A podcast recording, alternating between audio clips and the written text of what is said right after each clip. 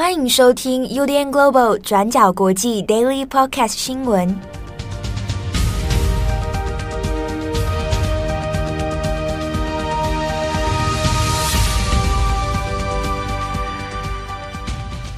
Hello，大家好，欢迎收听 UDN Global 转角国际 Daily Podcast 新闻。我是编辑七号，我是编辑木仪。今天是二零二二年十一月一号，星期二。好，十一月已经展开了，没错。这今年二零二二年就要迈入尾声。好，每次到年底的时候呢，又又是一阵忙乱的日子要来了。而且接下来很多事情会发生。什什什么事情？你不要不要吓我。不是美国其中选举。哦，还有卡达世界杯嘛？对对，对。啊，这是可预期的部分。嗯。好。那今天十一月一号，我们首先来更新中国的新闻，就是中国郑州河南郑州富士康的一个逃亡潮。好，先来解释一下这是什么事情哦。今年十月初的时候，那在河南郑州这里呢，有传出了一些疫情。好，那因为郑州市里面有一个富士康的厂区，好，那这个富士康当然就大家就知道很有名了，当然就是这个生产 iPhone 的一个重要重镇嘛。那对于郑州市来讲，当然也是一个很重要的一个经济命脉。那厂区员工算一算，大概有二十万人之多啊，它基本上已经形成一个自己的一个园区的生态圈了。好，那十月初传出疫情之后呢，那也因为这个中国要执行动态清零的一个政策，好，那所以也就来在这个厂区这边哦，进行了所谓闭环式管理。那其实也是我们讲的这个封控哦，他就把它要封锁起来。那只是封锁的程度不一哦。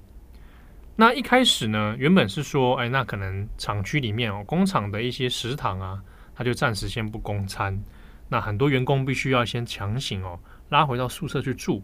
比如说，如果他不是住在厂区的宿舍，他住在厂区之外附近的自己租房子的话，那有些员工可能就要被调回宿舍里面集中管理。好，但是也因为这个疫情的缘故，那在厂区这边呢，就开始陆续传出一些谣言，比如说有的人就会传说啊，这个厂区内已经有两万人确诊，那还有很多人在里面死掉。哦，那相关的说法呢，就透过抖音、微信还有微博在流传。那也一度哦，因为外界很难去查证，加上地方没有办法透明的核实这些资讯，所以呢，一下子其实也很难掌握说到底郑州富士康里面。疫情是不是真的有发生传播链，还是发生什么样的事情哦？那差不多是在十月十三号的时候，已经证实厂区有开始做封锁。那内部呢的做法是啊，如果有这个检测是核酸检测是阳性的话，那就先把你做隔离，啊，你拉回到宿舍里面隔离。可是呢，与此同时也传出说，哎，有很多的员工哦，阴性跟阳性就一起关在一起啊，那这样跟隔离一点意义也没有。那之中，大家也可能也也有印象，就是富士康的宿舍里面常常都是八个人一间，它密度其实很高。那所以呢，在微信啊、微博这边流传出来的讨论里面，就讲说，哎，有的人被隔离之后呢，那他因为员工密集很高，所以又开始感染到其他人，或者是你隔离了，然后食堂也没办法用餐，那要给你配餐，但是呢，配送这些餐点。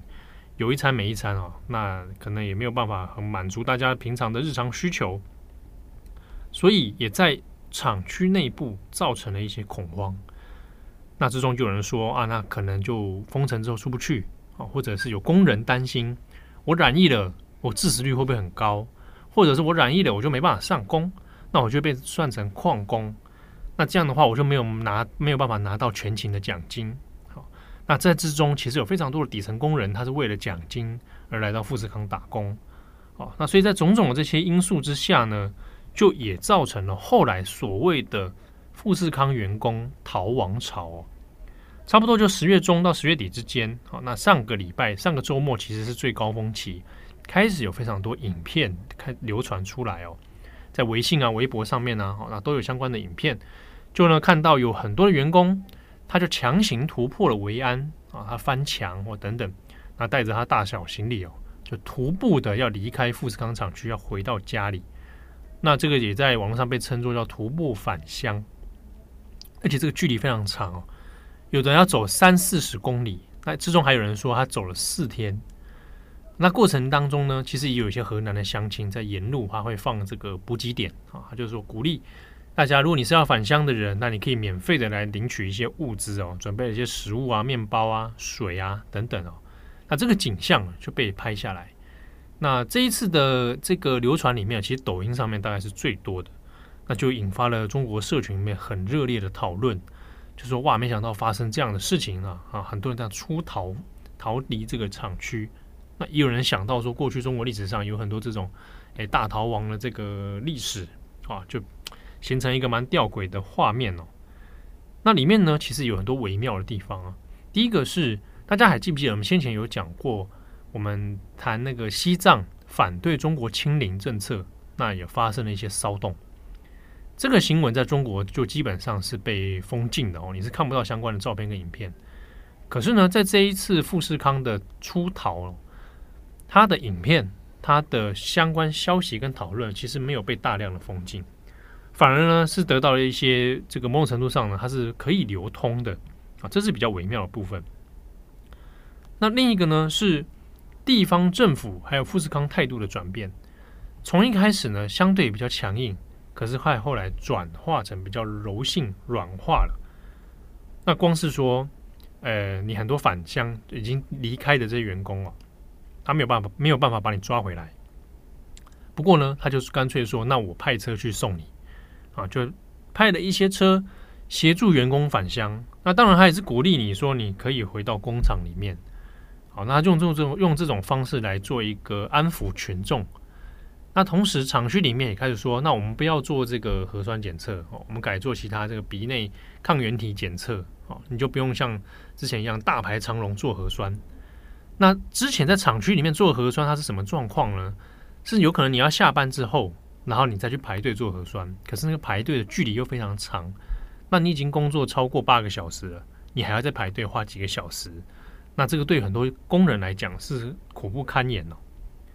那还有一个做法是把食堂就恢复供餐了，基本上去让你的生活维持一定的水准哦。那这是富士康后来的一个做法。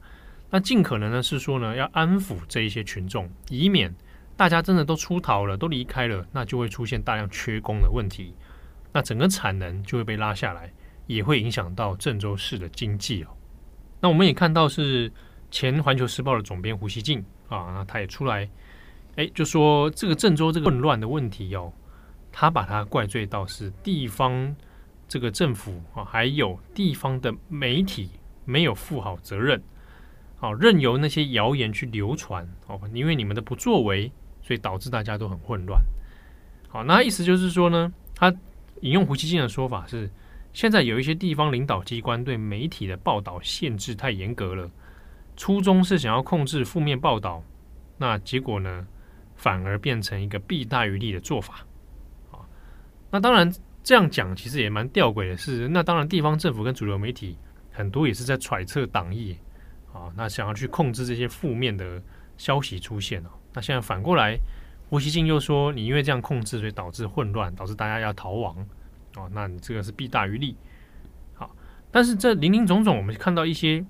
态度软化的迹象哦，我们或许可以做一个观察，是富士康的相关这些现象跟它的新闻可以被报道，某种程度上可能也是因为郑州富士康它所牵连的地方产能还有经济是非常重要。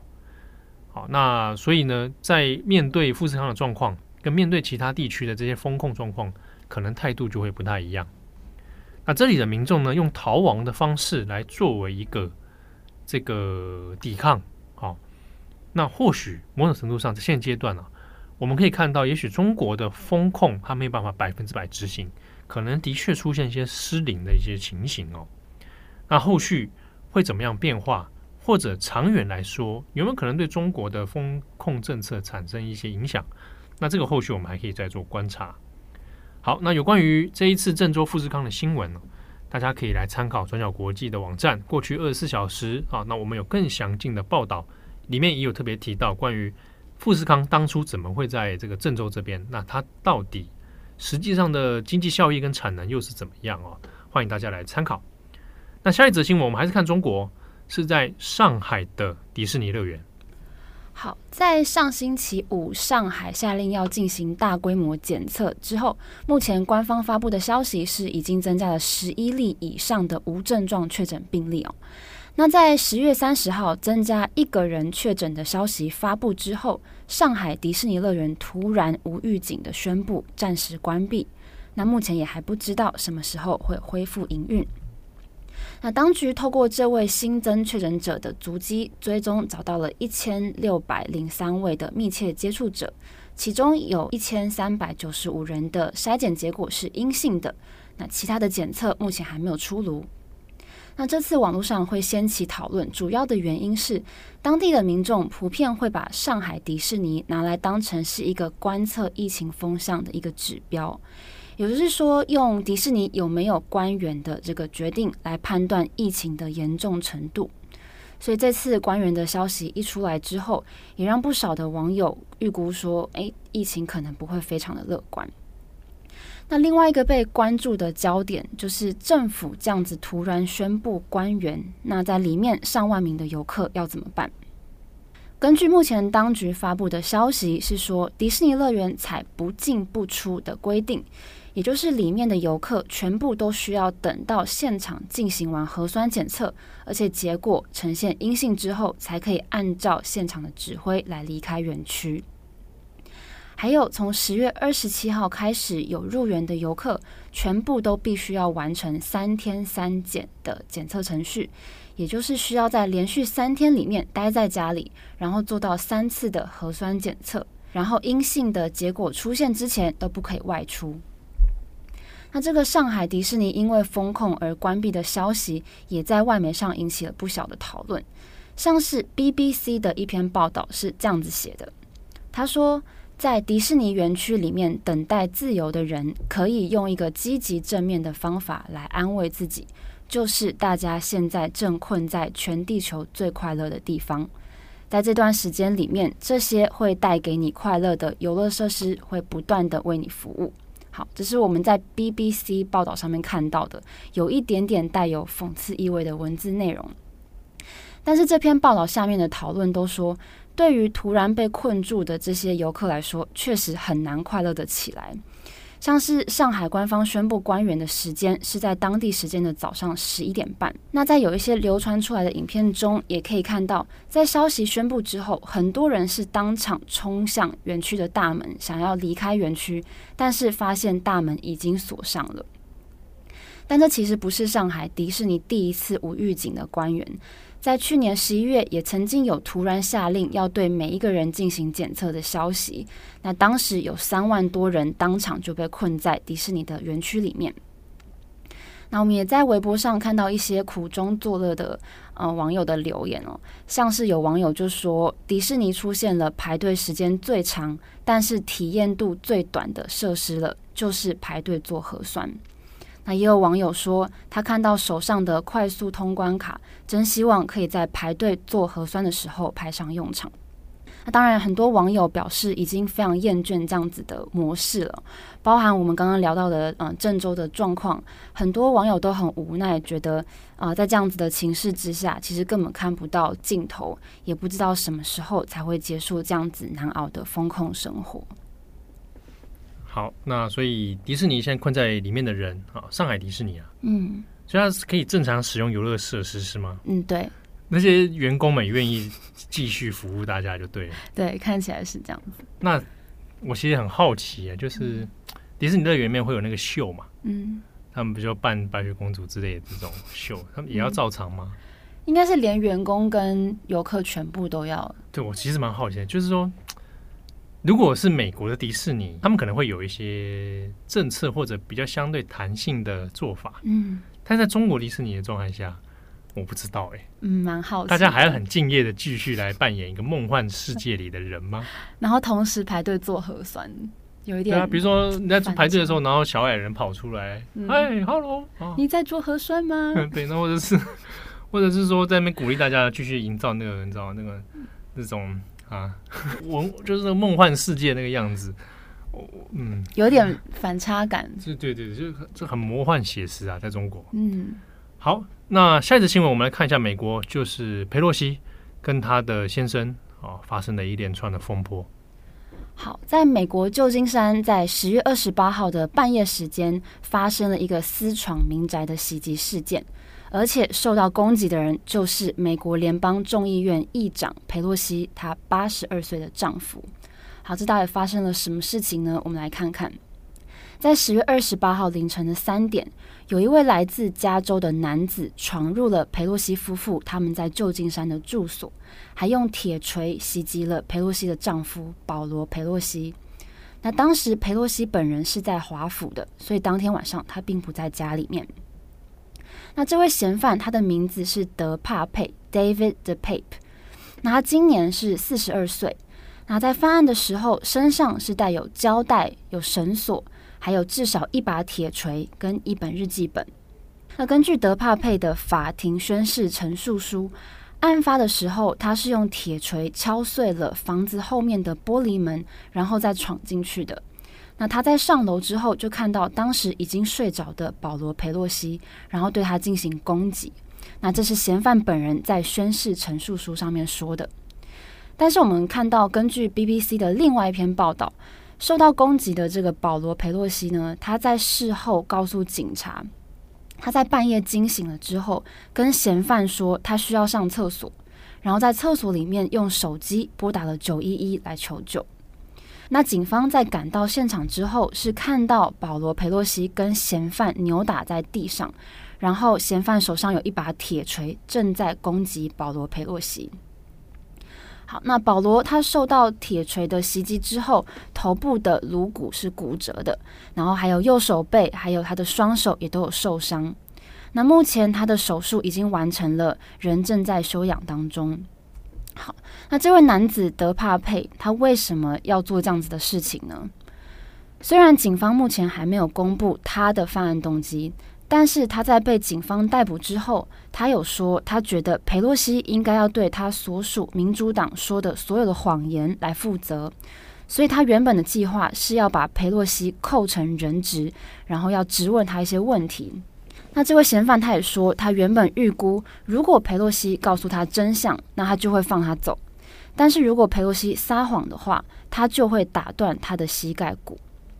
那他还说，如果佩洛西的膝盖骨被打断了，他就需要坐着轮椅进到国会里面。那这个画面对于其他的国会议员来说，就会有相当大的警示作用。好，以上是我们目前在外媒上看到的有关德帕佩他的说法。那目前这位嫌犯他面临了好几个指控，例如说有谋杀未遂、使用致命武器，还有入室盗窃。凌虐长者，还有威胁公职人员等等。那他也被指控攻击美国官员的家庭成员，还有企图绑架美国官员的这些罪名。那如果以上罪名全部都成立的话，他很有可能会面临最高五十年的徒刑。那针对这件事情，旧金山地区检察官詹金斯他判定这个袭击事件是有政治动机的。那 FBI 还有美国国土安全部也在一份叫做《联合情报公报》里面警告说，美国其中选举前的这段时间，国内暴力威胁确实是有明显升高的趋势。那其中选举就要在下礼拜二，十一月八号登场了。那这次的选举结果也会决定国会接下来的掌控权会在哪些人手上。那这场选举也被看作是美国几十年以来最激烈，而且最两极、最分化的选举。那在其中选举前不久，就发生了这起意图要绑架佩洛西的攻击事件，也再次的在美国社会掀起了有关于党派极端主义的讨论。好的，以上是今天的 Daily Podcast 新闻。好，节目的最后，这个我刚刚应该没有念错字吧？没有。没有吧？I'm not sure，但我觉得应该是没有。比如说，假设会会不会有人质疑说“人质”应该念“人质”？对啊，我刚刚连、啊、这个是属于这个读音的这个，我觉得倒还好。认跟那个那个跟认错字不一样。我刚刚连手背的“背”我都特别去查了一下。哇，你现在这个啊，宛如惊弓之鸟，很害怕，很害怕。比如说把惊弓之鸟说成惊弓之屋，啊，那这这个就有点对，有点怎样？你你有什么资格说？我，我最荒谬，哪有我荒谬？我跟你讲，上个礼拜啊，嗯，我们在那边解释个半天，有没有？嗯，结果我自己呀、啊，又念错了吗？什么？我我也是看听友来留言说，哎、欸，希望你好像在举例讲说命运多乖舛的时候，好像念成命运多乖舛舛是喘，对不对？喘，对，气喘的喘，气喘的喘。命运，我没这念错了，没念错。吃完喘，喘。命运多乖喘。我当下听的时候没有发现，我们需要去矫正一下。我我有点忘记了，对我有点忘记我那时候到底念什么，嗯、但可能也念错了。嗯、我换句话说，那个我们陷入在某种那个字音字形的轮回的一个漩涡里面啊，嗯、走不出来。哎、欸，可是代表听友有很仔细的在听你讲话，对不对？谢谢谢谢谢谢，终于、嗯、啊，终于大家愿意仔细听我说话了。你们的关注度比较高，对对，我觉得很高兴。命运多乖舛。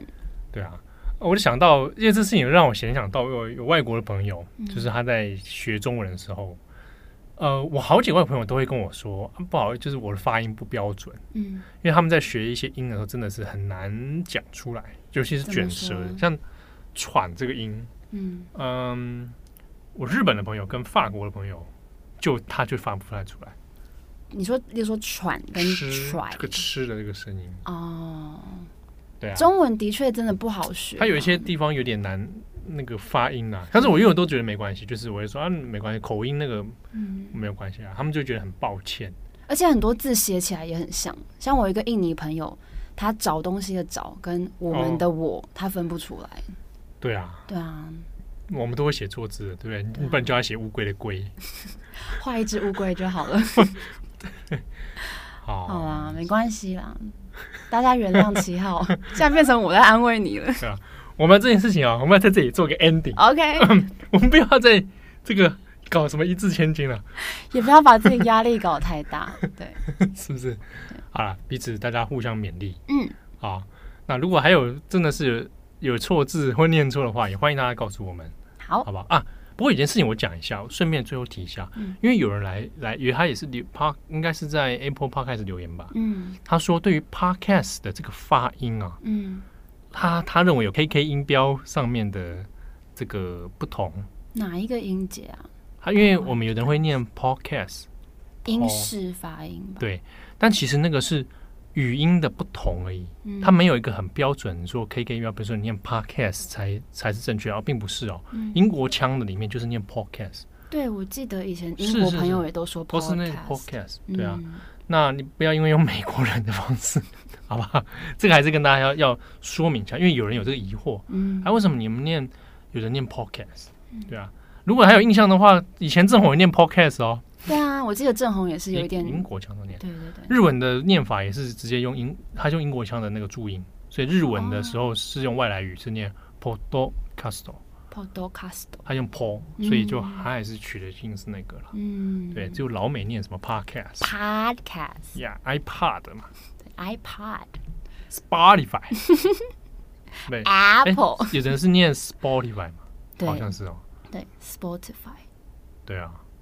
没关系啦，OK 啊，这个是那个只是那个那个就是发音的不同而已。嗯，好，感谢大家收听，祝你有美好的一天。我是编辑七号，我是编辑木仪，我们下次见，拜拜，拜拜。感谢你的收听，如果想知道更多资讯，请上网搜寻 UDN Global 转角国际。